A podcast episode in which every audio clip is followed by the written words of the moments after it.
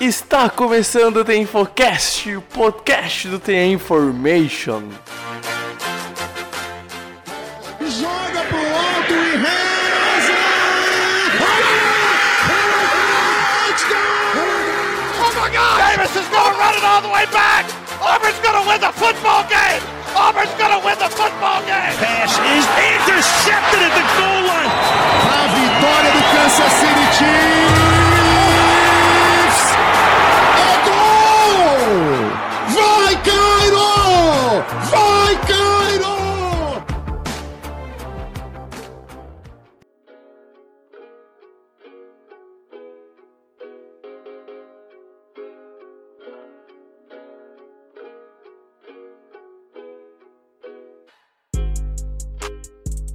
Olá, olá! Sejam bem-vindos, amigos do The Infocast. Está começando mais um podcast do The Information. Eu sou o Pedro Bragolin e estamos iniciando mais uma semana de muito futebol americano. Futebol americano de rodada dupla na segunda, que tem jogo na terça-feira. Então, obviamente, a gente vai, né, vai, vai comentar é, esse podcast com dois jogos, na verdade, com três jogos a rolar, né, Pedro Matsunaga? Mas o que importa, cara, é que a gente aqui vem comentar tudo que aconteceu na rodada do futebol americano. Mas antes disso, eu queria saber, velho, como é que tu tá, Japa? Tudo tranquilo? Fala aí, Bregs, fala aí, ouvinte do Infocast. Cara, eu tô muito feliz, né? O São Paulo finalmente atingiu os 47 pontos, então não corre mais o risco do rebaixamento. Essa fase a gente já passou, tranquilo. Agora buscar a vaga na Sul-Americana. E, e, cara, e é isso aí. De futebol americano, tivemos uma rodada cheia, né, cara? Uma rodada com muitos jogos importantes.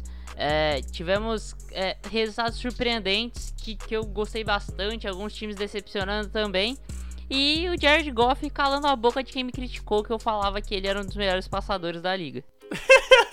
ah, eu adoro. Eu, eu, eu adoro quando a gente entra num, num, num, num aspecto meio.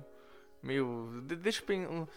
Não, não Maurão, porque o Ma- Não, é o Maurão sim, porque a gente fala a verdade, tá? Porque isso daí do Jared Goff é verdade, amigo ouvinte. Só queria deixar claro. Aliás, Mauro César, am- ouvinte assíduo da Information, forte abraço, Maurão. Grande comentarista de futebol. Queremos você aqui uma hora. Imagina o Maurão dando esporro, sei lá, no. No, nos Ravens ou em um outro time grande, ou nos Chiefs, que é o time do momento. Caraca, velho, ia dar muita audiência. Fica a dica ESPN, né? E, né, também com a gente, a voz mais bonita desse podcast, o cara mais presente, com a maior presença nesse podcast, Eberson. Tudo bem, meu mano? Tudo bem, o homem que foi informalmente eleito, né, por uma pessoa como o galã do NFLTT, assumir esse, eh, assumir esse posto, porque é um voto, eu acho que é o suficiente. Acho que, né, como diz o Trump, pare a contagem, Stop the count. stop the count. E, e plenamente feliz, né, como gremista e torcedor do São Francisco, tive a oportunidade de ver alguns times do topo da tabela tropeçando, o Grêmio goleando, e não vi o Niners jogar, né, que é a melhor parte do domingo de NFL, para um fã de NFL que por acaso torce para o São Francisco, é poder ver NFL sem ter que torcer para o São Francisco. Então, é, só tem parte positiva nesse domingo. Foi um domingo muito divertido, com jogos muito melhores do que a expectativa, né?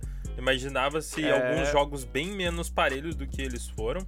Então foi bem divertido, não tanto pra quem aposta, mas foi muito bom pra ver. É, cara, tô louco. Ó, bom, os Jets quase venceram, né? Mas aí o projeto Tank foi, o- veio à tona, né? Numa das chamadas bizarras mais loucas defensivas que eu vi na minha vida, né? É incrível o poderoso New York Jets. Mas, né, enfim. Chega de groselha, a gente vai pros recados. Então, na volta, eu, o Japa e o Eberson vamos conversar um pouquinho sobre a semana 13 da National Football League. Bom, pessoas, lembrando que o nosso site é o theinformation.com.br, lá tem todo o conteúdo que a gente produz, em texto, em áudio, em vídeo, só ir lá, né, dar um apoio pra gente. Tem também lá as nossas redes sociais, o encaminhamento para as nossas redes sociais, Twitter, arroba no Instagram da Information NFL e no YouTube, pesquisando por The Information NFL, você acha a gente bem tranquilo, certo?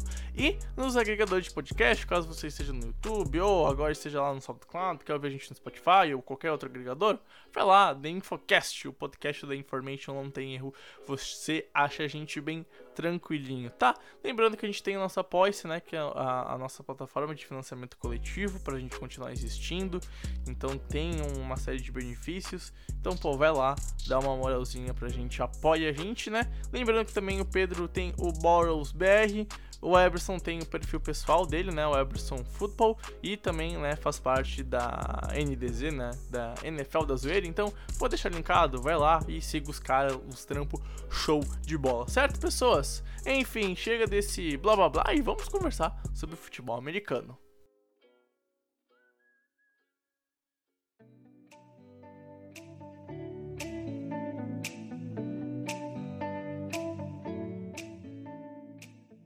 Bom, pessoas, vamos lá então começar a destrinchar um pouquinho do que aconteceu nessa última semana.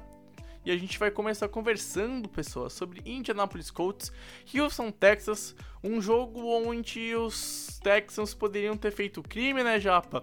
Uh, flertou com a vitória em vários momentos, mas cometeu muitos erros, né? E não que Indianapolis tenha feito uma partida perfeita ou uma partida que seja digna de uma vitória com todas as letras maiúsculas, mas de fato foi mais constante, errou menos, fez um gameplay, na minha opinião, um pouquinho melhor, né? Usou um pouco mais o Jonathan Taylor e, e, e as corridas. E, cara, acaba tendo uma importante vitória, não só, né, pra encostar agora, voltar a ficar no mesmo número de vitórias que o Tennessee Titans, que perdeu, a gente já vai comentar sobre esse jogo, mas também para dar um pouquinho de moral, vencer, entre aspas, vencer bem o Houston, Texas. Então é, é um jogo pros Colts dar uma moral em cima, mas também não é pra se achar que o time tá perfeito, longe disso, né, Japa? Cara, é exatamente isso, né? A gente viu um jogo que foi parecido com o que a gente imaginava, do que a gente falou no, no preview, né? A gente falou que os Texans precisavam usar o, o Deshaun Watson, deixar o Deshaun Watson tranquilo, nem sempre isso aconteceu, mas que eles não poderiam abandonar totalmente o jogo terrestre e abdicar disso, porque seria importante no jogo, e que os Colts precisariam usar o jogo terrestre. E tudo isso acabou acontecendo, né? No fim das contas, é, o time dos Colts é pior do que a gente imaginava. É, é, estranho falar isso na semana em que os Colts assumem a liderança da divisão, né? Hoje os Colts seriam campeões da AFC South. Mas é verdade, cara. Pelo menos para mim, os Colts são um time pior do que eu imaginava. Nessa apresentação contra os Texans, mostrou isso. É, os Texans são um time forte, principalmente por Deshaun Watson. E fica isso. Por que, que os Colts são piores do que eu imaginava? Cara, se não é erro de snap, os Texans ganhariam esse jogo. E assim, eu afirmo com todas as letras, cara. É, uma segunda é, pro gol na linha de duas jardas pro Texas do Deshaun Watson, podendo arriscar é, com mais de um minuto no relógio. Você, em situação de quarta descida, né? Eu acho que invariavelmente os Texans acabariam entrando na end zone. É, então, assim, os Colts meio que me decepcionaram nesse jogo. Por outro lado, cara, o Deshaun Watson correspondeu completamente com as minhas expectativas. Cara, Deshaun Watson é um espetáculo. É, é lógico que se fala pouco de Deshaun Watson porque, cara, a gente vai ver o, o, os olhos mais voltados para jogadores que vão disputar playoffs, que vão buscar a divisão. Mas, cara, é, Deshaun Watson é um espetáculo. Ah, ele lançou interceptação, é verdade, ele lançou interceptação. Mas, cara, ele carrega esse time sozinho nas costas. Uhum. E, e, assim, realmente me, me corta o coração ver a cena dele, cara. Ele ali é, desolado no, no banco de reservas depois que todo mundo já foi pro vestiário e ele sem entender. E é foda, cara. É, é, é aquele sentimento de que assim, o cara trabalha a temporada toda desde sei lá, desde julho com os treinos é, em casa, né, por causa dessa temporada atípica, mas assim, desde julho o cara trabalhando pra, pra isso semanalmente, pra chegar na hora do jogo como esse, podendo vencer e, erra, e perde por um erro de snap. É, realmente é, cara, é, é, muito difícil. Mas, cara, fica uma notícia boa. Os Texans têm um caminho melhor traçado agora, uhum. depois que demitiu o Bill O'Brien, né? É, e melhorou, né? Vamos falar a verdade, o time melhorou, venceu os Patriots, poderia ter vencido agora o Indianapolis Colts e, e vem dando um, um up no jogo, né? Eu, só que é aquilo, é pequenos erros de um, um, elenco que não é tão bom, um, um elenco que não é tão profundo que nem, por exemplo, não acho que a OL seja ruim, mas, por exemplo, acho que ela não é boa ou profunda, enfim. É, o Texans é um time que tem uma uma boa base, dá pra dizer assim, no time titular. Tem nomes interessantes. Só que, né, precisa de alguma coisa a mais, precisa ir mais a fundo pra ano que vem, né? Mas enfim, né? Focando um pouco, eu acho que é nos Colts, que é o, o vencedor e que vai nos playoffs, né? É uma parte um pouquinho mais importante, né? Uh, as corridas, então, Jonathan Taylor teve 13 carregadas, quase 100 jardas. Uh, Jordan Wilkes e Nahin Hines uh, tiveram 5 e 6 carregadas, respectivamente, né? E o Hines teve um touchdown. E aí eu acho que o, o grande destaque do jogo para os Colts é o T.Y. Hilton, 8 recepções, 110 jardas, um touchdown. Foram 11 targets para o recebedor que voltou, ou pelo menos pareceu lembrar um Tio Hilton que a gente via um tempo atrás, antes de começar a sofrer com lesões, na época que ainda o Andrew Luck jogava e o Andrew Luck saudável jogava, né? Então, para ver o quão tempo faz que o Tio Hilton não tinha uma partida tão boa assim. Uh, Michael Pittman apareceu bem de vez em quando, também teve 5 recepções e quase 50 jardas. E aí o Jonathan Taylor também foi o, uma, um alvo interessante, né? Teve um TD numa quarta para 4, ainda no primeiro tempo, conseguindo uh, em 3 catches na partida inteira e 44 jardas. Ou seja, cara, os Colts eu acho que eles foram um pouco melhores em distribuir a bola, em dar carregados a três running backs, em fazer um jogo que não era tão complicado, ou pelo menos na teoria, não deixar o Philip Rivers ter que passar 50 vezes. Passou 35, acertou 27, foi um jogo bom, teve dois TDs, 285 jardas. A defesa sofreu por conta de um grande jogo do, do Deshaun Watson, né, Eberson? Mas é aquilo, no final das contas, cara, ganha o time que tá mais preparado, o time que erra menos, e foi o que aconteceu, né? Os Texans tiveram mais turnovers, os Texans tiveram turnovers em momentos muito importantes, principalmente o, o segundo, né? Que foi o que o Pedro já, já comentou. E aí fica difícil tu vencer um rival de divisão, principalmente dentro de casa, quando tu comete tantos erros. Mas mesmo assim, cara, é uma vitória que pros Colts, uh, tudo bem, põe na primeira colocação, mas ainda precisa levar um pouco o nível de jogo, né? O Houston Texans, assim, ele é um purgatório, né? Então é natural, eu imaginava já a vitória do Colts, foi por pouco. E o Colts é um time que até foi um pouco mais ele recebeu mais respeito aqui da, da equipe do The Information do que nas outras, nos outros veículos né, na, na pré-temporada. O Braggs foi um dos grandes porta-vozes do, do hype do, do Colts. Eu não entendi. Esperava, eu, é, eu esperava bem mais esse time, né? Mas fazer o quê? Tô triste. Errei bonito, errei bonito.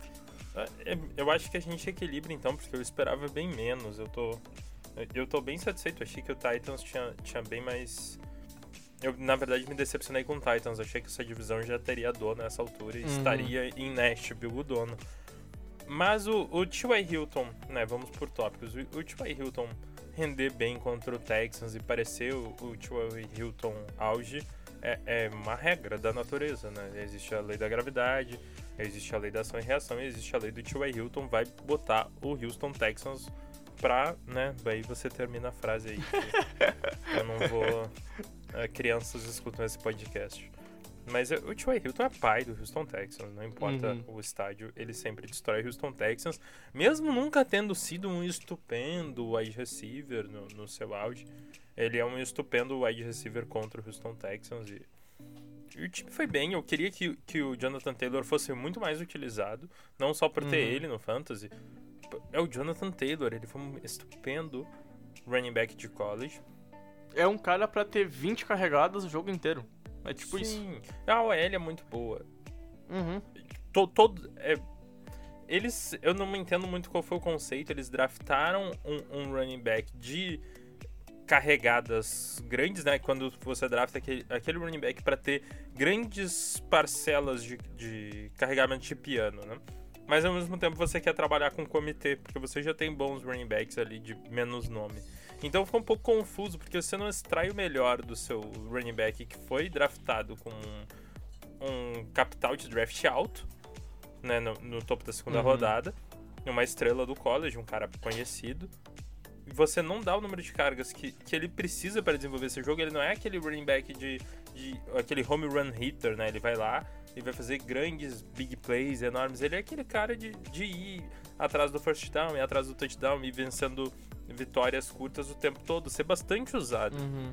E Uhum. o sistema do Colts não coloca essa rodagem nele, ele acaba não desenvolvendo, aí eles vão mais pro lado do comitê, eu acho um pouco confuso. E eu acho que o Colts extrairia o melhor do Jonathan Taylor usando ele mais vezes. E e só, só pra um- uma pontuação sobre. E assim, né? ah, usar mais o Jonathan Taylor e aí automaticamente tu passa menos a bola, que passar a bola vem sendo um problema pros Colts. Então, eu acho que parte do rendimento ruim do Indianapolis Colts é porque passa muita bola com o QB que não tem mais condições de ter 40 passes todo santo jogo, né? Então, é, uma coisa eu acho que leva a outra e tá totalmente ligado nesse ataque de não correr mais com a bola com quem poderia e passar mais com quem não poderia. Exatamente. E, e quanto ao Houston Texans, eu só fico triste, assim. Quem me conhece sabe. Deshaun Watson é o meu jogador favorito, junto de Lamar Jackson, um cara que eu acompanho desde o, o seu último ano de high school, ele acompanhando Elite Eleven e tudo mais. Ele é um. Né, eu e minha casa servimos a Deshaun Watson. é- existe uma idolatria aqui por ele. E é muito triste, cara. É um purgatório. Ele parece um um quarterback de college pequeno, sabe quando você tem aquele time que é carregado ao top 25 do college Uhum. por um quarterback? Sim. E, e aí o Deshaun Watson ele tem que jogar hero ball, ele precisa se matar jogando. E aí quando ele coloca o time numa situação de vitória muito plausível, mais do que plausível, assim, quase inevitável, o Houston Texans vai lá e, e dá uma. joga água no chope, uma água de realidade desse time que, que é uma decepção constante, assim, e, e acaba com sonhos, tipo. Cara, não tem muito o que fazer. O time melhorou com a saída do, do Bill O'Brien, mas do mesmo jeito que o Palmeiras melhorou quando saiu o Luxemburgo e entrou um técnico interido, não melhorou porque trocou. Melhorou porque o time não aguentava mais o antigo comandante. Ele tava Uhum. limitando, não era. Era um time ainda talentoso, apesar da má gestão de trocas e de draft. Ainda era um time talentoso. Ele tem um dos quatro melhores quarterbacks da NFL no momento. Deshaun Watson estaria concorrendo a MVP se o time tivesse uma quantidade de vitórias positiva. Como não tem, Cara, a gente ele seria o de falar terceiro. Deshaun Watson. Pra mim ele seria o terceiro, assim, indiscutivelmente o terceiro colocado como na corrida pra MVP. Eu, eu sinto muito por ele. Ele é o- eu vejo, eu gosto de acompanhar NBA. É tipo ver o Atlanta Hawks ali, daí tem o Troy Young se matando, tentando chutar a bola do meio de, de quadro o tempo todo. Ele não tem muito o que fazer. Se ele não fizer 40 pontos todo jogo, se não fizer um bilhão de pontos, ele não consegue ganhar, sabe? Porque o time é ruim. Em todos os sentidos, o time é- não, Uhum. não funciona. Uhum, exato, exato, exato. E, e aí, né, a gente vê ele sofrendo ano, ano, após ano, ele indo pra playoffs com defesas bem questionáveis. É, ele indo pra playoffs com defesas bem questionáveis. E fica um sentimento de, pá, poderia fazer mais, né? Poderia fazer mais, ainda mais um ano onde a, divisão, né, ela tá bem, bem aquém do que eu esperava, tá? Tem dois times com oito vitórias e quatro derrotas, sim. Mas eu esperava um, um Colts passeando, um Tennessee conseguindo playoffs com facilidade, não que não esteja, mas tá sofrendo bastante. E já vou aproveitar e fazer o gancho para passar pro próximo jogo. Porque assim, a gente tá vendo um, um time do Tennessee que joga bem uma semana, daí joga mal outra semana, e joga bem, e joga mal, e joga bem, e joga mal, desde que começou a fazer aquela sequência de vitórias seguidas no começo da temporada. E vem sendo a tônica também pro, pros Colts, né? Um time, são dois times que sobem nessa gangorra e depois descem nessa gangorra. E a gente acaba tendo uma UFC South bem imprevisível, né? A gente já vem aqui em semana falar, ah, agora é a vez que os Titans vão conseguir. Aí depois não vai, agora é os Colts. Aí não, volta seus Titans depois de atropelarem Indianapolis Colts.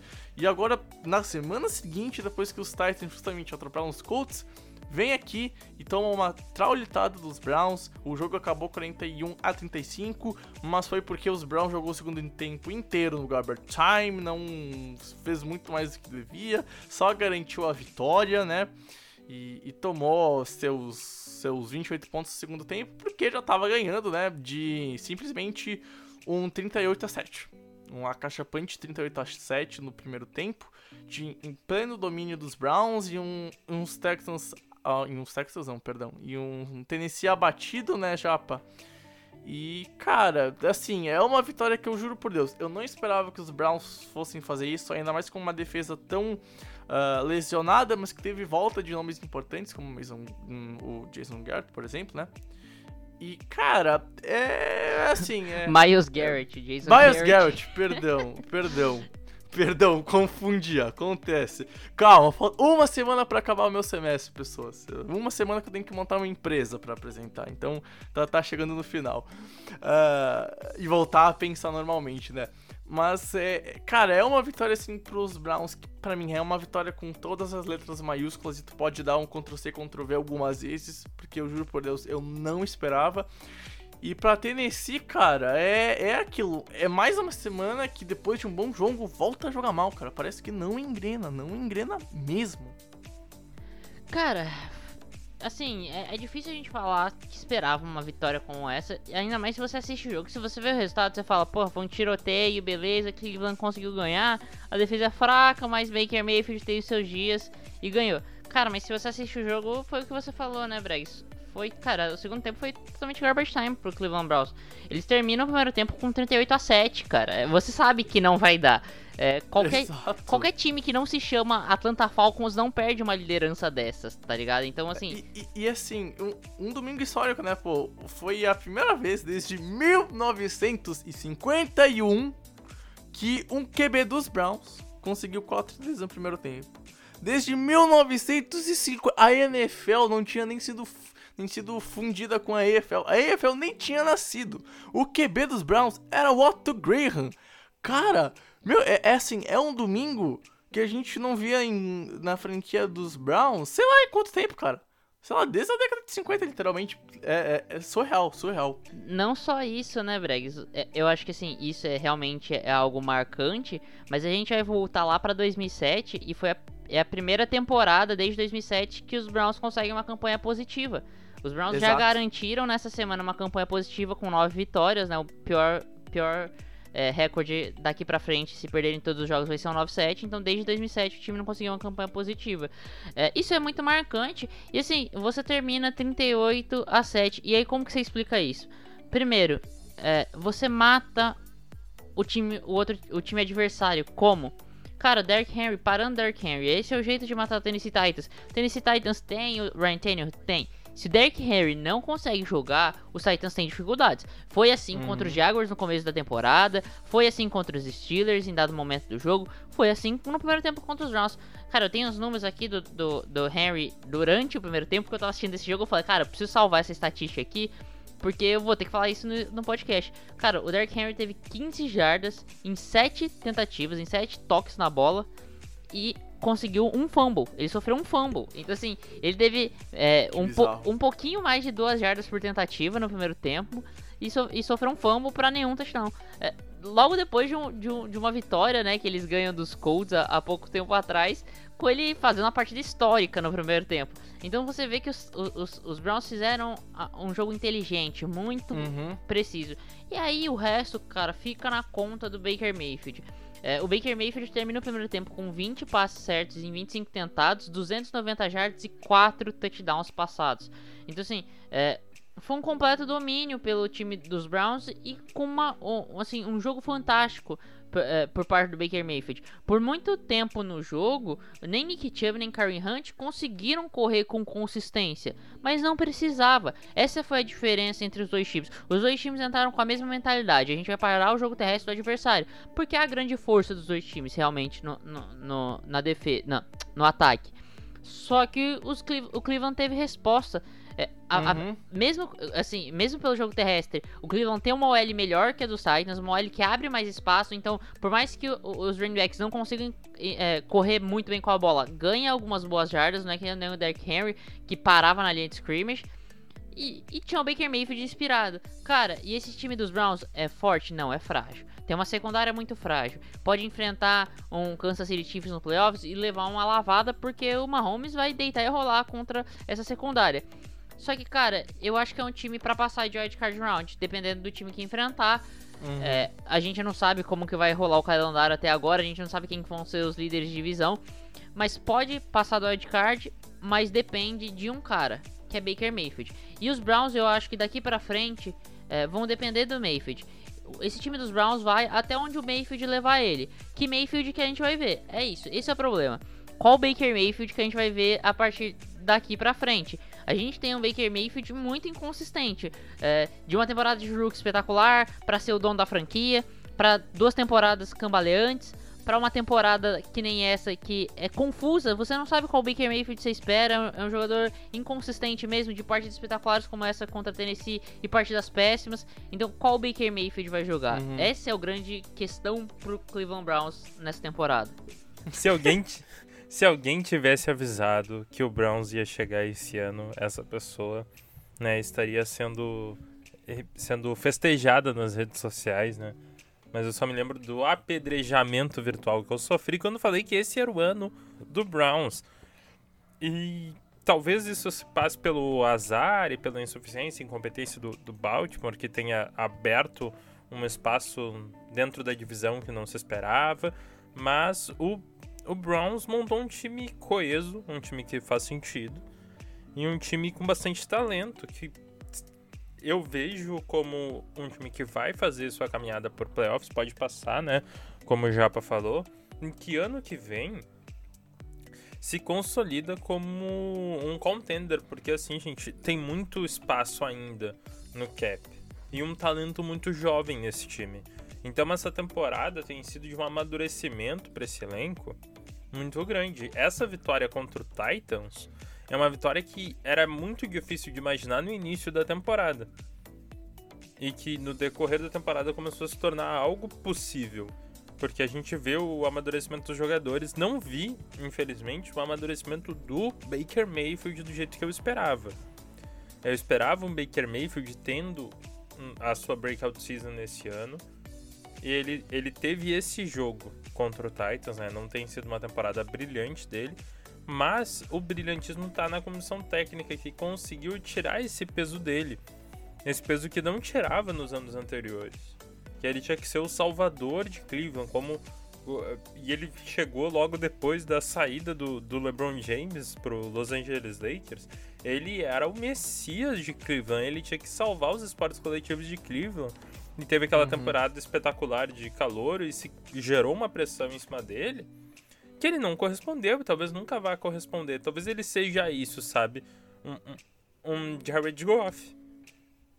Um cara que se, uhum. o, se o gameplay as, ficar certinho, ele vai lá e vai resolver. Ele vai passar a maior parte do, do dos seus passes de, de maior profundidade em play action. O jogo, do, o jogo ofensivo vai ser pautado no ataque terrestre, que é excelente e, do e Cleveland é, Browns. É, e o que pra Cleveland Eberson, acho que vale lembrar que não é algo, ah, por exemplo, dá, com esse QB não dá, não vai, né? Porque se a gente parar pra pensar, cara, o head coach já treinava num sistema parecido assim, né? O Stefanski, que era o, o coordenador ofensivo dos Vikings até no passado, cara, montou uns Vikings parecidos, com um QB que para mim sim é melhor, né? O, o Kirk Cousins tem mais poder de decidir o jogo, apesar de não ser um QB muito bom. Ele não é um QB ruim nem mediano. Ele tá entre esse limbo de ser muito bom em decidir em playoffs para ser bom e decidir em regular season, né? Mas era um time que corria bem, uma OL muito boa, uma defesa que é potente e um ataque aéreo que engrena com seu QB quando vai dando meio que tudo certo. A diferença para esse Cleveland é que teve muitas baixas defensivas por opt-out e por lesão, né? E, assim, que nem o Eberson falou, da, de ser o ano de Cleveland. Não acho um absurdo pensar isso meses atrás, porque eu pensava, só não falava tanto, né? Muito por ter já ter cravado isso um ano atrás e ter me decepcionado pros Browns, dei uma segurada no meu hype esse ano, né? Mas de fato, cara, eu acho que assim, se não fosse a defesa toda lesionada desse time, talvez estaria brigando pelo, pela posição número 1 um na divisão com os Steelers, né? Então, assim, é, é um ano muito bom para os Browns. Talvez o, a defesa vai deixar de desejar daqui para frente, porque a gente sabe que ela não é muito boa. Mas eu acho que ela tem condições de fazer um jogo muito bom e parar um adversário que tenha matchups favoráveis. Então é, é um ano para os Browns ir. E mais do que isso, não é um ano. Ah, esse ano é o último dos Browns, depois vai dar problema, não sei o que pelo contrário, vai amadurecer muito bem o elenco indo pra pós-temporada e vai ter o que trabalhar na sequência com o mesmo elenco, adicionando peças, deixando o jogo mais maduro.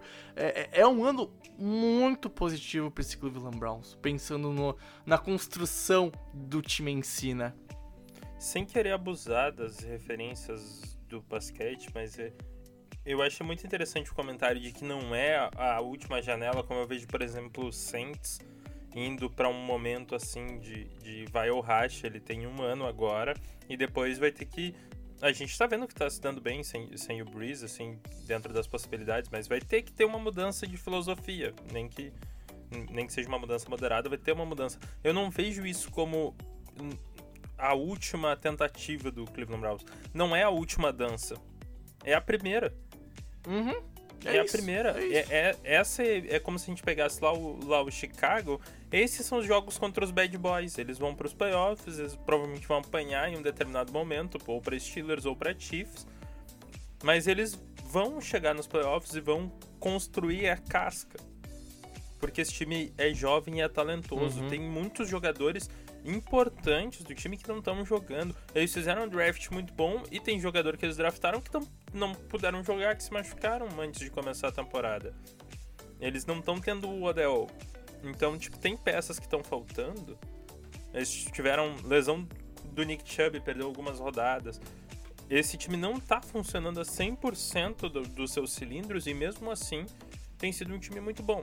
Vale ressaltar algumas questões aí de calendário. Se a gente olhar, o, o, o Strength of Shadow do, do, do Browns não, não é espetacular, né, dessas vitórias. Mas alcançou nove uhum. vitórias. E uhum. assim, o Cleveland Browns, que a gente fala, o Cleveland Browns do Otto Graham, do Otto Graham, é o Baltimore Ravens. Exato. Não, esse exato, é o melhor exato. Cleveland Browns da história do Cleveland Browns. Exato. Depois da, da, da da mudança de nome do Cleveland Browns para Baltimore Ravens. Uhum, uhum. Não existe isso do, do, time deixar de existir e voltar com a história de outro time que ainda existe. Então, sem querer ser polêmico aqui, a minúscula torcida do Cleveland Browns, Cleveland Browns, esse Cleveland Browns de 2020 é o melhor da história, porque o outro Cleveland Browns insensado e histórico é o Baltimore Ravens. É isso. Isso aí, gente, isso aí. Mas não, faz sentido, eu concordo, concordo em partes, né? Enfim. Passando pro próximo jogo, então, um jogo que já foi no segundo horário, e eu acho que foi a zebra da rodada, eu acho que isso define bem, né, Japa, o sentimento de Giants e Seattle Seahawks, né? A NFC East, é, nunca pensei que ia falar isso, mas talvez cause problemas, né? Uh, e aí, Pedro, eu vou. Não tô falando que vai ir pro Super Bowl, tá, amigo ouvinte? Tá longe disso. Tá, mas problema talvez seja dificultar jogos que ninguém esperava. Não, não significa que vai vencer também, né? Mas aí eu vou voltar no podcast da primeira semana que a gente conversou, Japa. Uh, eu e você, e eu acho que tava o Eberson no review do EP1. E eu acho que tava o Eberson no, no review do, do EP1. E a gente conversou sobre o New York Giants indo bem contra os Steelers com uma defesa que, cara, olha, foi bem surpreendente, né? Legal. Uh, fez o ataque dos, do, dos Steelers sofrer, né? E aí depois a gente trotou daquele mucuvuco, os times são ruins, etc e tal. Mas no último mês e meio, né? O último mês principalmente, os Giants vão voltando a melhorar a sua defesa, né? Tá numa sequência de 3 vitórias e uma derrota, salvo engano. 3-1 ou 4-1, salvo engano, né? E assim, cara, vem se destacando como a grande força da, da NFC East. E tudo bem, pegou um, um, time do Seattle que tem uma defesa bem mais ou menos, né? Pra ser legal ainda com o torcedor. Mas o fato é, cara, a defesa do New York Giants complicou esse jogo contra um, um ataque que tem várias peças e que tem o seu Wilson. E assim, é... foi um jogo feio. Mas o que importa é que no final do dia os Giants venceram dos seus modos, cara. E tá, talvez não seja uma vitória incontestável, mas eu acho que é uma vitória para os Giants com todas as letras maiúsculas. E pro Seattle uma derrota com todas as letras maiúsculas também, Japa.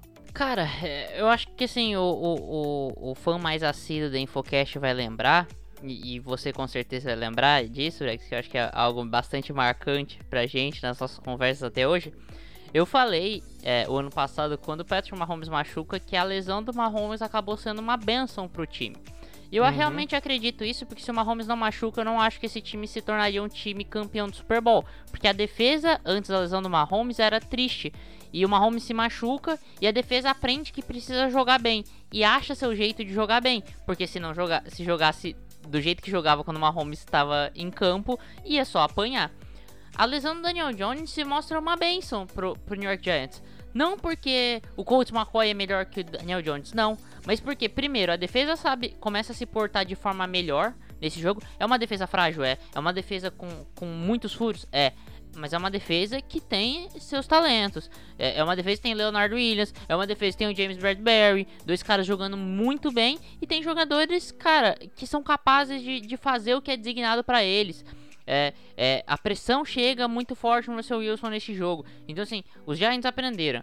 E por outro lado, o jogo terrestre. O jogo terrestre dos Giants era lamentável sem o Saquon Barkley. Quando tava com o Saquon Barkley também, cara, a OL não abria espaço, o jogo terrestre não desenvolvia. Aprendeu a desenvolver. E aí a gente vai falar que, ah, porque o Wayne Gallman é, é, é muito foda, o Alfred Morrison é muito foda. Não, cara. Não, são dois running backs frágeis. São dois running backs que eu acho que, cara, são caras no máximo de rotação na NFL. E mesmo E assim, carre- lá. e, e mesmo E assim lá. carregaram muito bem o jogo Uhum. terrestre nesse jogo contra o Seattle. Existe fragilidade da defesa do Seattle? Existe. Mas é muito mérito também no- de, de New York de conseguir aprender a jogar dessa forma. E, Não, cara, pelo- e- e- e- Pode falar. E só, e só fazendo adendo, né? Ah, mas a defesa é ruim. Ah, mas não sei o que.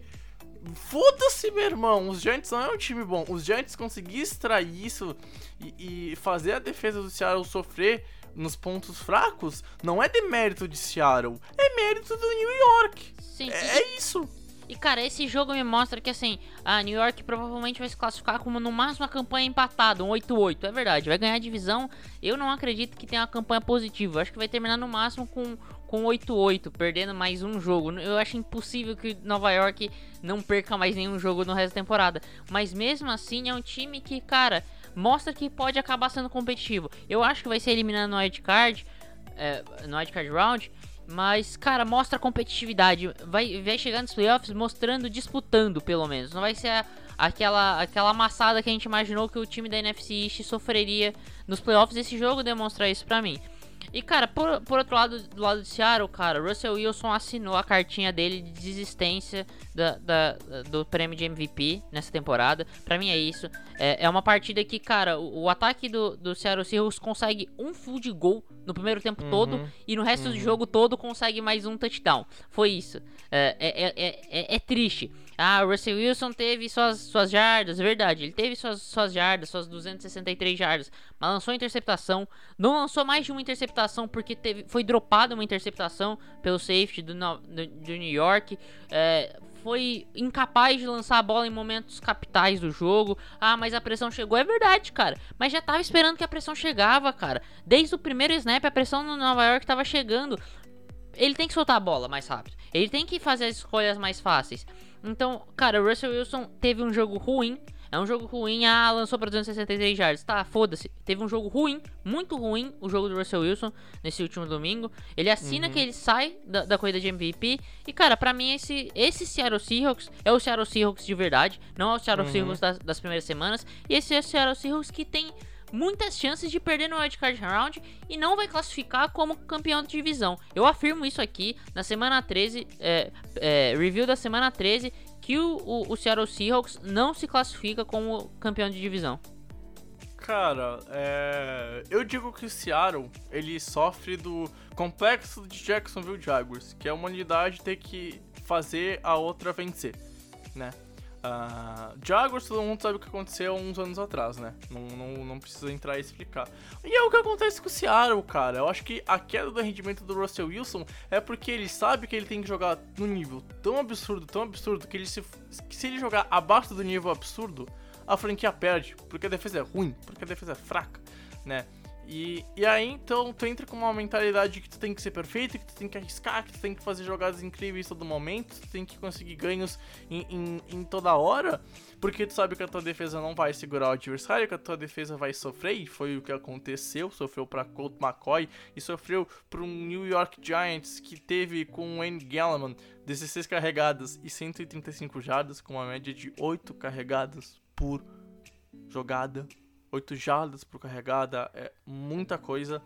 Seattle vem começando a sofrer é, mais a fundo. Acho que já sofria, mas acho que contra os Giants mostra uh, uma faceta do time mais a fundo que a gente talvez não conhecia, esperava, mas não tinha visto em campo.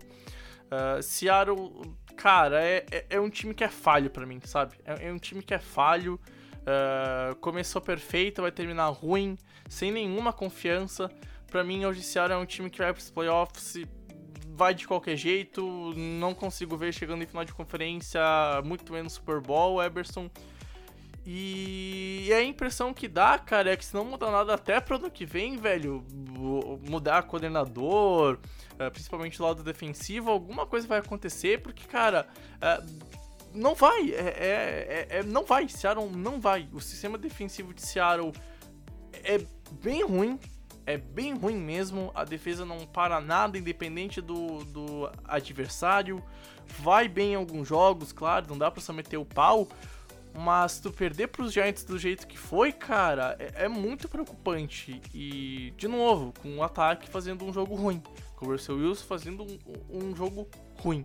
Né? Então, mais uma atuação fraca dos dois lados da bola pro Seattle Seahawks, que de fato não mereceu vencer. O New York Giants visitou Seattle, foi pro estado de Washington e foi melhor, cara. É isso, simplesmente isso. Eu sou, né, como todo mundo sabe aqui, torcedor do São Francisco. Mas acima de tudo, eu sou um apostador e dinheiro não tem time. Então eu tô, tipo, profundamente, profundamente transtornado com o que aconteceu eu, eu, eu fico até meio sem palavras, assim, eu perdi muito dinheiro por causa do Seattle Seahawks, é muito revoltante. E a impressão que eu tenho, não sei se, se vocês têm alguma informação ou, ou tiveram a mesma impressão que eu, o Russell Wilson parecia lesionado, e, e quando eu digo lesionado, talvez concussionado. Eu acompanho o Russell Wilson Cara...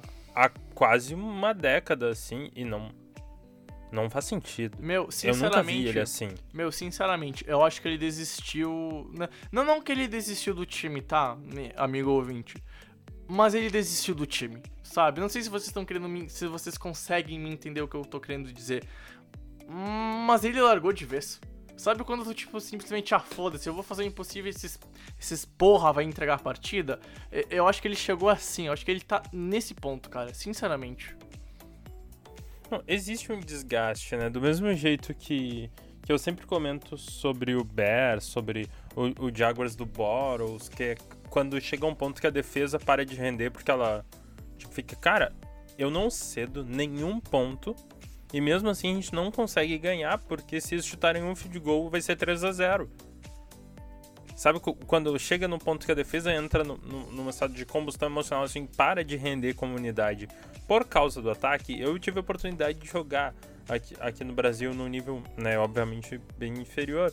Mas a gente via, era recebedor e a gente via, quando a defesa tava, tava entregando, a gente ia lá entrava em campo touchdown. Aí a defesa ia lá e cedia um touchdown. A gente tava sempre tendo que pontuar o tempo todo porque a defesa não segurava. E vice-versa uma unidade cria um, um.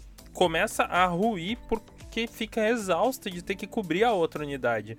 E isso acontece muito defesas com quarterbacks ruins, defesas boas com quarterbacks ruins. É o caso, para mim, perfeito disso é o Chicago Bears, né, desses últimos anos. E o Seattle é o contrário. É um quarterback que tá cansado, cara. Ele tá cansado dessa defesa, ele tá cansado das chamadas. Isso não é, não é uh, justificando o, a queda de desempenho dele nessa segunda metade da temporada. Eu não tô justificando, não tô aqui pra passar pano pro Russell Wilson. É, eu tô explicando. É, isso é algo que, uhum. que provavelmente aconteceu. Não acho que, que seja correto, não acho que nem que seja intencional. Mas, e que, e mas... que também nunca vai vazar de fora, né? Tipo, o Russell Wilson nunca Ca... vai chegar pra mídia e vai falar isso, né? Cara, mas sabe o que me impressiona? Assim, realmente me impressiona. As piores partidas do Russell Wilson esse ano são em jogos que a defesa consegue jogar. Que é no jogo contra os Rams, por exemplo, que conseguiram limitar o jogo terrestre dos Rams. É nesse jogo contra Nova York, ah, independente da força do adversário. Ah, e aí, tipo, tendo a, a experiência que, que, o, que o Eberson falou, né? Eu, eu tive a experiência de jogar, ainda jogo aqui no futebol americano nacional. Cara, eu sei que quando, por exemplo, é, isso aconteceu é muita verdade, cara. A unidade fica de saco cheio. Eles falam, ah, cara, não vale a pena ficar me desgastando porque vai acabar que a gente vai perder por causa deles. Só que eu sei que é verdade também, quando você enfrenta um time fraco, você fala, cara, beleza, vamos segurar que, que a gente vai dar oportunidade pros caras lá do outro lado, por exemplo, o cara da defesa. Pô, vamos jogar bem esse jogo, vamos dar oportunidade pro ataque, pro ataque vai pontuar um pouco, e aí vai ganhar sua moral, e aí beleza, o time vai seguir um rumo legal. Cara, o Russell Wilson ele joga mal exatamente quando a defesa aparece. E aí eu não sei qual o motivo disso. Cara, não é como se ele enfrentasse as melhores defesas, cara. Ele enfrentou defesas melhores que essa de Nova York e ele conseguiu jogar. É, eu não entendo por que o Russell Wilson ele teve esses panes nesses jogos, nesse jogo contra Nova York, no jogo contra é, Los Angeles. Para mim são os mais marcantes. Injustificável. Eu, eu concordo muito, Japa. Porque a defesa não foi mal. Tipo, ela estava indo bem no jogo terrestre no decorrer da temporada e não aconteceu contra o Giants. Mas se tu segura um adversário essa quantidade pequena de pontos, com Russell Wilson, DK Metcalf, Tyler Lockett, deveria ganhar, não deveria?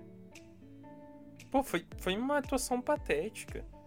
E, e a gente faz aqui uma ginástica para tentar entender porque o Russell Wilson é um dos melhores, ele continua sendo, gente.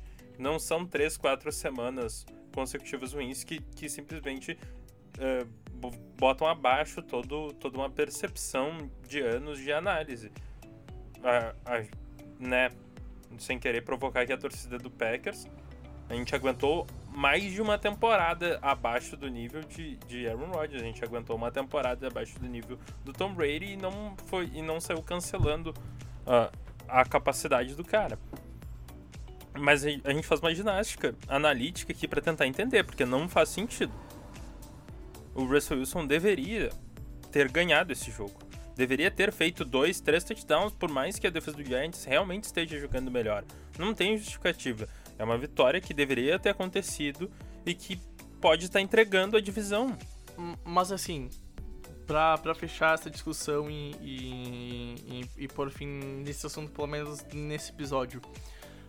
É, e de forma curta, tá? não precisa se aprofundar. Mas vocês talvez não achem que esses problemas do Seattle Seahawks venham de vestiário. E eu não tô falando que o vestiário tá tretando nem nada, mas é de.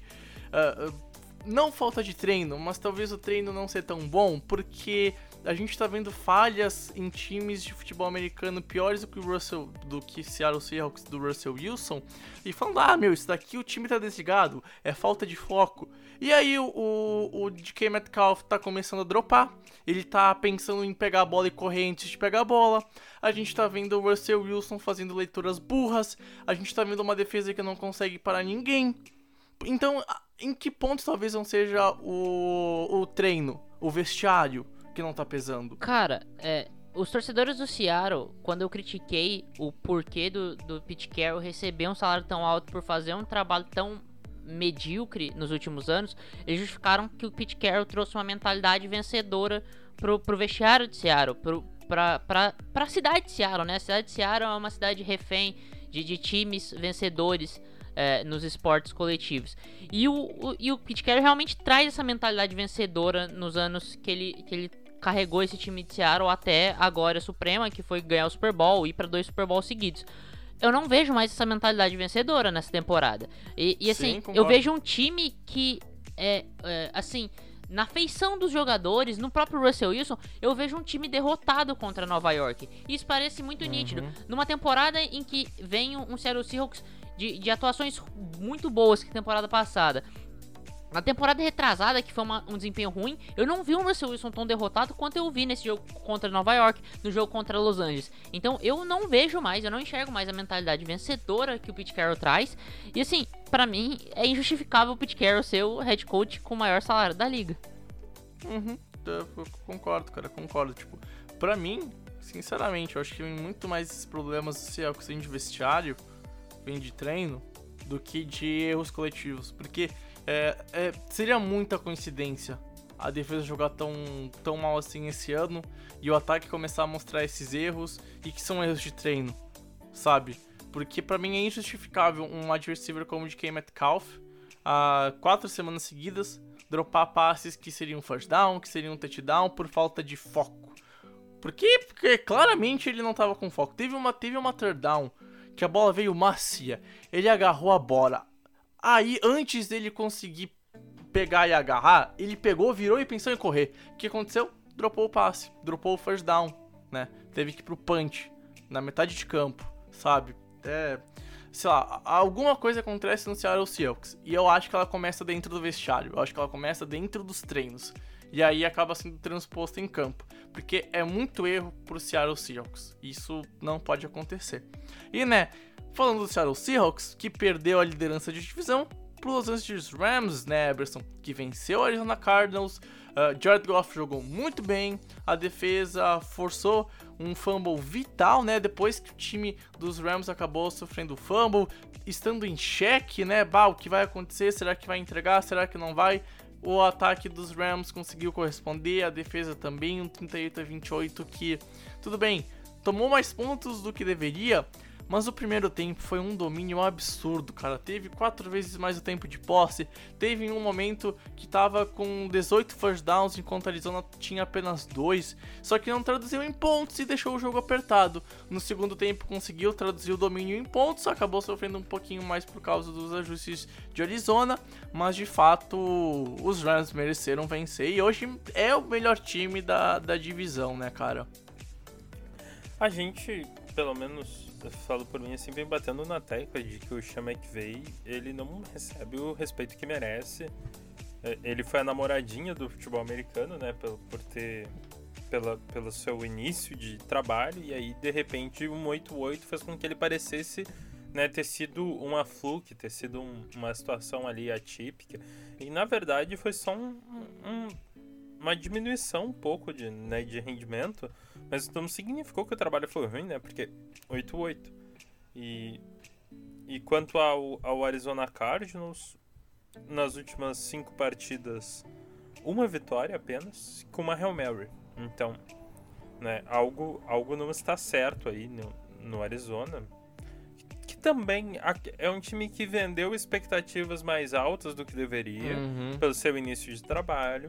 E aí gerou uma expectativa de que fosse um time que pudesse ir para dígitos duplos de vitória. Ainda pode, né? Ainda tem, tem calendário para isso. Mas. Mas é normal, né? É um time que melhorou de um ano para o outro, melhorou muito. Isso já é o Uhum. suficiente para um time que tem um QB jovem, um, um head coach jovem. Tem, tem peças interessantes, talentosas ali. Então, é, é natural que não vire o melhor time do planeta, Uhum. mas já é um time melhor. Claro, criou uma expectativa muito alta no- nas suas primeiras Uhum. nas suas primeiras rodadas. Então isso Aham. acaba despistando a análise, des- despistando os, né, entre aspas, torcedores do Arizona Sim. Cardinals. Mas é, quanto à divisão, só preciso fazer um comentário assim, voltando ao Seattle. Pete Carroll, depois da Legion of Boom, ele foi carregado por Russell Wilson. Ele não merece esse posto, ele não é um dos melhores técnicos da NFL mais. E desde e, e talvez por, por preguiça tática. Porque ele era um dos melhores técnicos da NFL. E vale lembrar que o Pete Carroll é um Hall of Famer tanto na NFL quanto no college, é um estupendo treinador.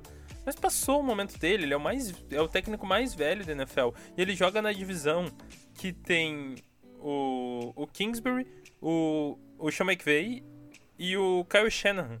Tipo, ele é. Ele está defasado em todos os jogos divisionais. e não é à toa que ele é exposto em todos os jogos divisionais. Sim, sim. E, e, e para mim é um pouco de preguiça, cara, porque o time piora de desempenho tático a partir do momento que o Russell Wilson vira um quarterback de elite. Uhum. Cara, faz sentido, faz sentido, faz sentido, né? E, e assim, vem, sofre pra todo rival de divisão e todo jogo apertado. Por mais que vença alguns, ah, vence às vezes muito pela genialidade do Russell Wilson, né? E, e, enfim, cara, antes de eu passar de fato, eu acho que assim, todo mundo aqui já falou e em outros podcasts, né, de como os Rams jogam, a defesa dominante, o ataque terrestre, e aí o Goff engrena, e o Goff quando ele engrena, ele joga bem, etc e tal, né? eu queria fazer um exercício diferente. Eu queria conversar um pouco mais sobre os Cardinals, né? Como o Eberson falou, uh, uma vitória em cinco jogos, um desempenho de 1-4 que é bem preocupante, né? E aí eu estou aqui com, com o Pro Football Focus aberto nas stats, né? Do Kyle Murray. E aí eu quero fazer um exercício mental com vocês e a gente já conversou aqui há alguns episódios, né, Japa? Não sei se tu vai lembrar sobre uma possível lesão do ombro do Kyle Murray, né? Uh, e aí eu tenho um questionamento para vocês, né? Vou pegar o recorte do, dos últimos dos últimos jogos. Vamos lá então. Uh, contra Miami, que foi uma derrota. O time perdeu por 34 a 31. O Murray teve 11 carregadas, 106 jardas e teve um TD. Aí então na semana seguinte contra Buffalo venceu, 32 a 30. Tendo as mesmas 11 carregadas, bem menos jardas, né? 61, só que teve dois TDs terrestres. Aí então vem Arizona e Seattle. E aí o time perde. E aí, né? Não sei se vocês lembram, mas a gente tem um momento que o Kyle Murray sai com dor no ombro. E o que acontece naquele jogo? Ele tem 5 carregadas, 5 jardas, 15 jardas, nenhum TD. Depois contra o New England, mais uma derrota. 5 carregadas terrestres, 31 jardas, nenhum TD. E de novo, mais uma derrota nesse fim de semana. 5 carregadas, 15 jardas, nenhum TD. E aí eu queria saber para vocês, uh, vocês concordam comigo que a queda de produção começa no momento onde o time não corre tão bem com a bola por conta do QB tá lesionado? Porque de fato, o Kyle Murray é um QB que corre bem. Ah, cinco carregadas para um QB é bastante. Pro Kyle Murray é pouco. Pro Kyle Murray é pouco. E são cinco carregadas conservadoras. Se tu olhar a tape, são carregadas que ele não, uh, não vai pro contato, que ele se joga antes da hora, que ele joga seguro. Eu queria saber se vocês concordam, tanto o Pedro quanto o Eberson, certo? se vocês concordam comigo que a queda de rendimento vem justamente no momento que ele tem uma possível lesão e que o jogo terrestre fica complicado. Ah, e a derrota para Miami. Pô, perdeu para Miami, um time que tem 8 vitórias, que é ok tu perder. Mas perder para os Patriots como perdeu. E agora, no último final de semana, perder para os Rams, que é um time de playoffs, mas no primeiro tempo como foi, que foi tão humilhado, mas assim, um, um domínio surreal, cara. Os Rams com 25 minutos de posse e 7, 8 vezes mais first downs tinha. Hum, vocês concordam comigo ou eu estou viajando muito nessa minha teoria? Eberson, se quiser falar, pode falar primeiro que eu vou me estender um pouco, porque eu preparei, eu me preparei para falar sobre esse assunto. que química, cara, que química. Meu, eu não vou me estender muito aqui, todo mundo sabe que eu sou um grande passador de pano do Kyler Murray. Mas, cara, ele tá machucado. Por, e a lesão dele é algo que fez eu levantar a questão de que talvez o Bruce Wilson esteja lesionado. Porque são quedas de rendimento que só se explicam com algo que a gente não sabe. A quantidade de tape que a gente tem do Russell, né, voltando para esse assunto. Mas a quantidade de tape que a gente tem dessa temporada, da temporada passada do college. O Kyler Murray, ele depende. Ele não é tão dependente do jogo terrestre como o Lamar Jackson, mas ele depende do jogo terrestre não só correndo, mas para passar, né? Que a gente sabe que ele precisa sair do pocket para passar, uma questão de estatura, por uma questão de, de falta de desempenho da OL do Cardinals. É, e, e, por questão tática, é interessante que ele passe fora do pocket, em movimento. Ele está machucado e, e, e isso atrapalha o desempenho. É uma lesão nos membros superiores, né? Então isso atrapalha tudo, porque atrapalha o passe, e atrapalha também o jogo terrestre, porque uhum. tu vai tomar tackle, tu vai ter quedas, tu vai cair né, é, no decorrer e, da jogada. E, e, vale lembrar que a lesão é no ombro que ele lança a bola. Então, até a mecânica do passe eu acho que mudou também. Eu vejo, principalmente contra o Seattle, eu lembro que eu comentei isso várias vezes no Twitter e no podcast. Cara, meu, ele voltou pro jogo e os passes estão mais lentos. E os passes não estão tão precisos, então, né, é, é, eu acho que, pelo menos para mim, é a única coisa que explica, Japa. Então, eu foquei nesse jogo no, no, horário, era o jogo que eu tava com a maior expectativa.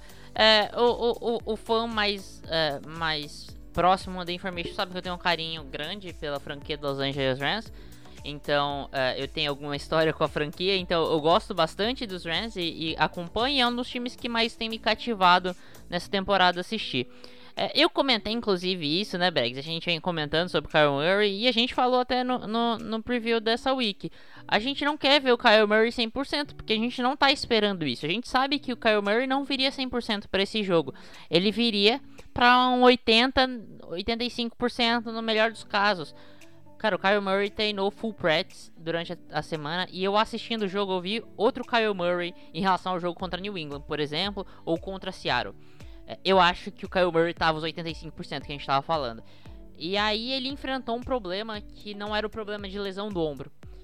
O problema era ele tava enfrentando a melhor defesa da NFL. Ponto. Cara, eu não vou entrar em discussão aqui com ninguém, com no Twitter, nada. Cara, assim, pra mim é indiscutível. Você pode falar defesa dos Steelers, ah, não sei o que. Cara, defesa dos Steelers tomou um TD do, do Trace McSorley, entendeu? É, é, só isso que eu tenho pra falar, cara. É, é, a melhor defesa da liga do, do, do, dos Los Angeles Rams. É a defesa que faz tudo, cara e faz tudo bem.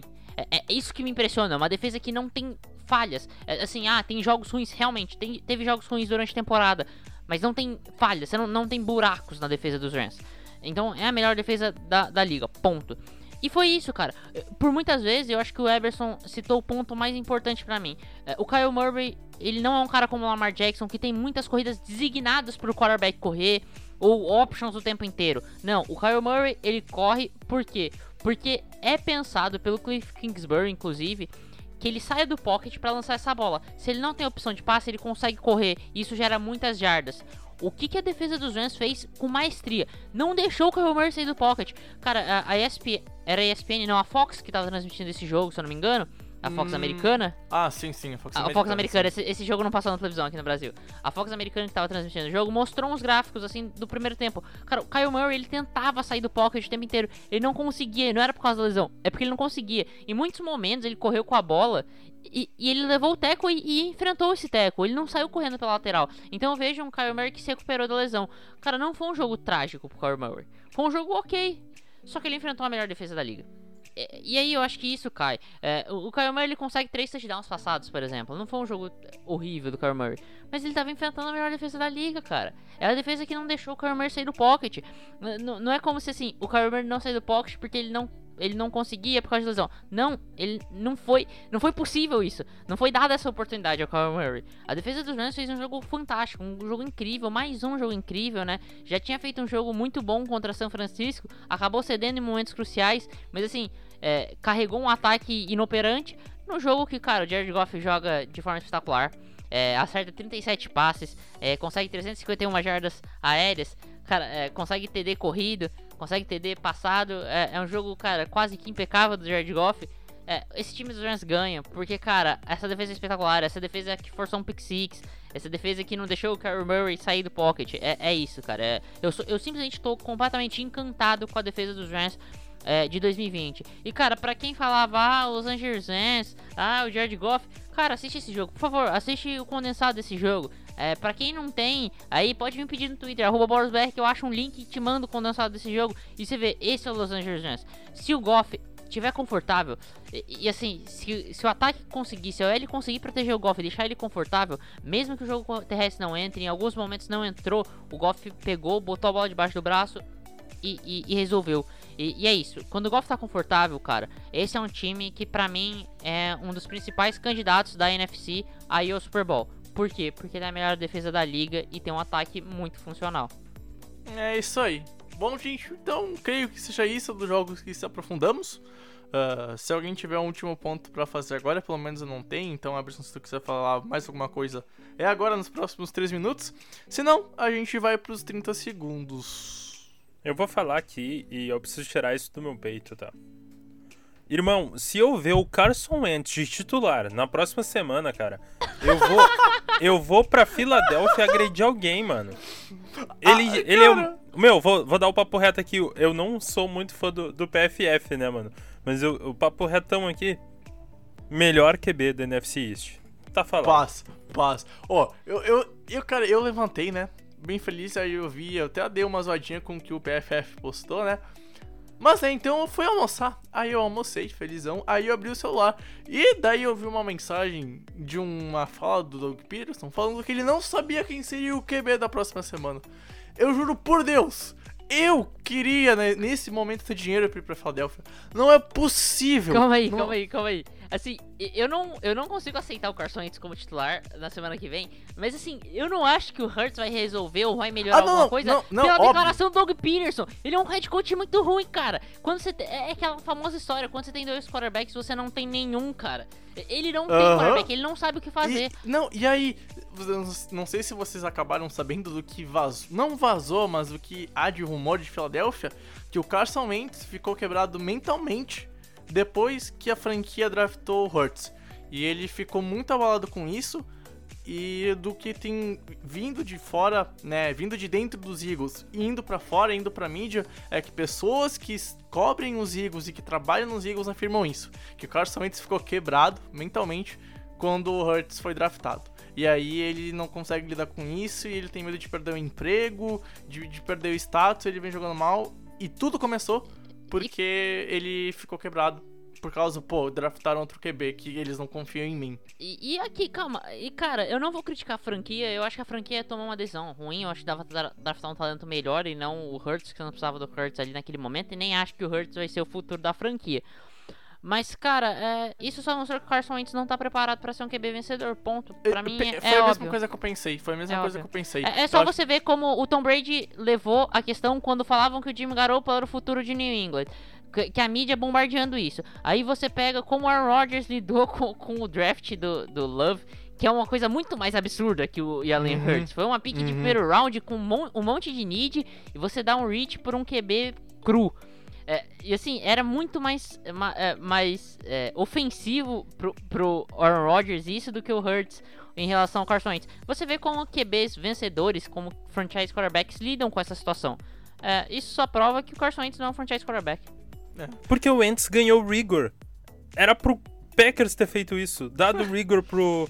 Não deu. Aí foi lá, o Packers, e draftou um QB pior que o Hurts. E o Love é pior que o Hurts. E- então, nenhuma. assim, ó, mano. Se, se teu quarterback não tem capacidade emocional de lidar com a possível substituição, ele não é um quarterback de franquia. E não se ganha na NFL sem um franchise quarterback. Então, pelo menos o Hurts traz a esperança. Vamos ver algo diferente. Vamos ver o que, que dá pra fazer. E, e assim, ó, o futuro do Carson Wentz pra mim tá mais do que óbvio. Indianapolis Colts com Frank Wright. É isso.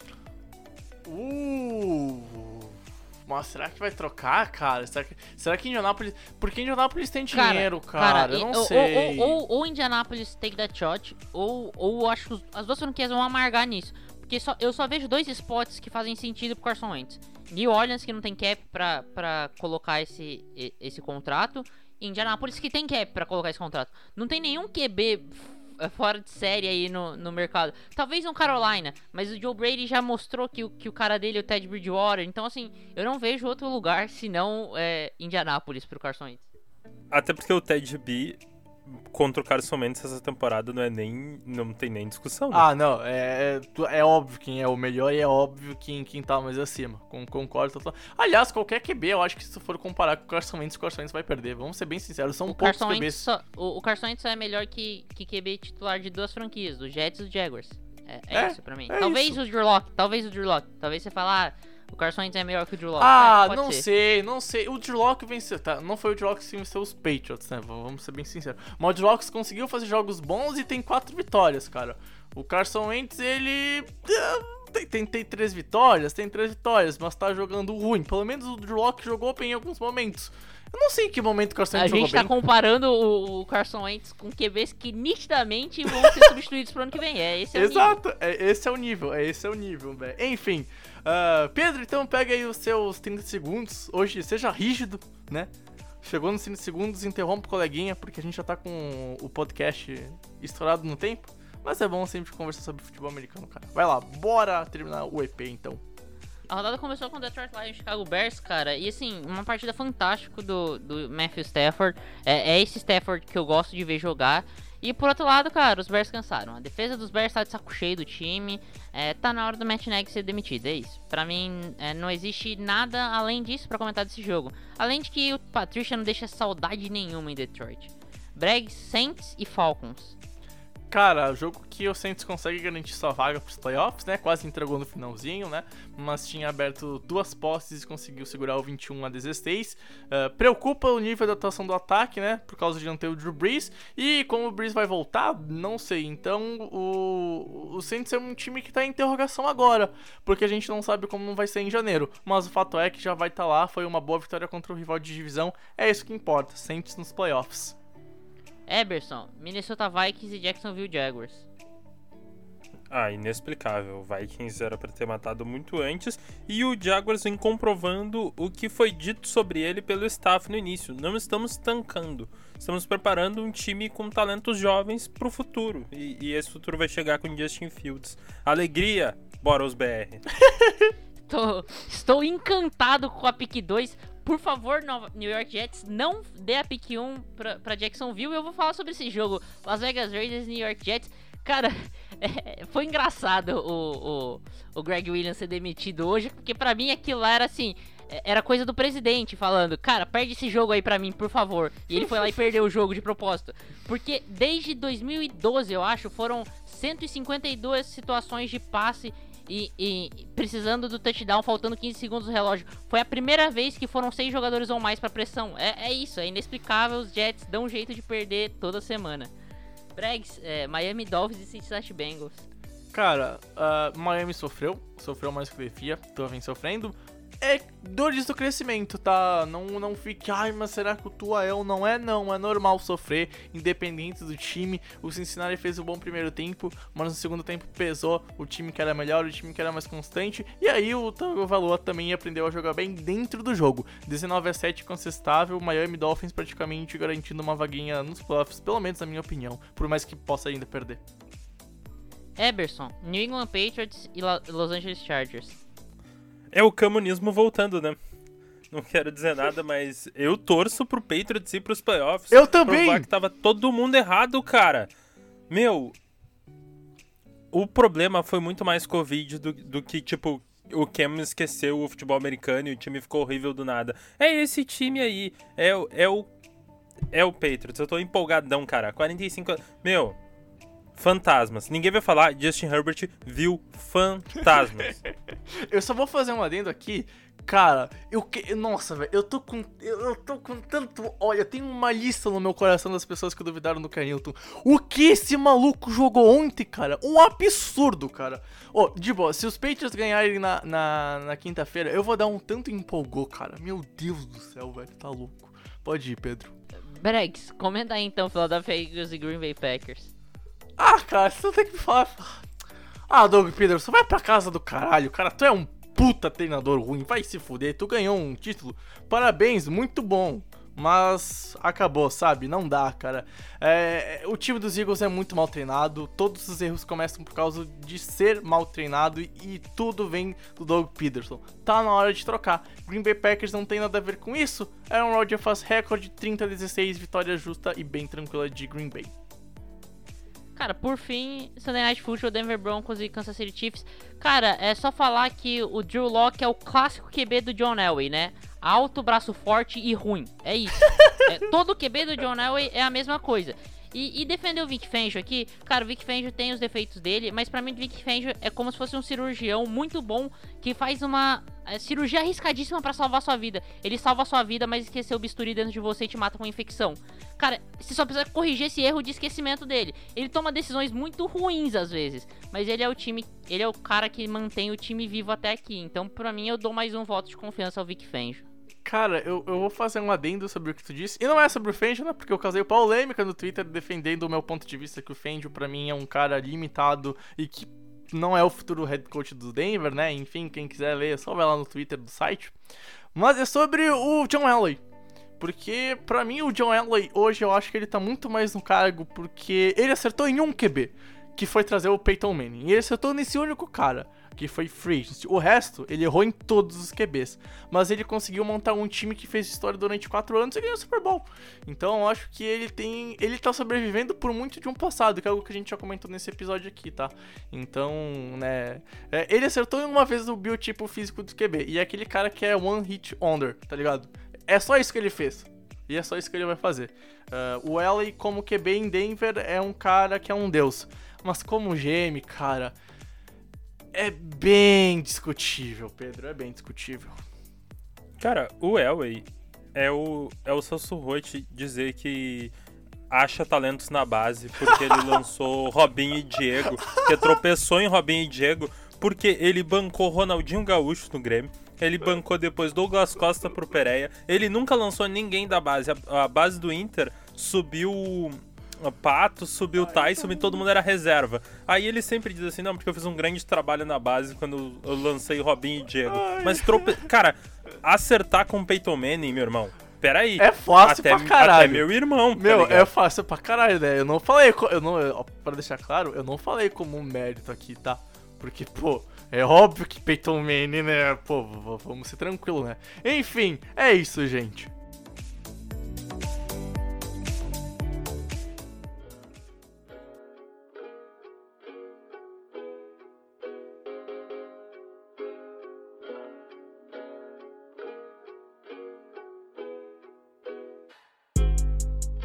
Bom, pessoal, vamos então terminando um podcast um pouquinho mais longo, mas eu acho que deu pra rir das nossas pistolas no final do podcast.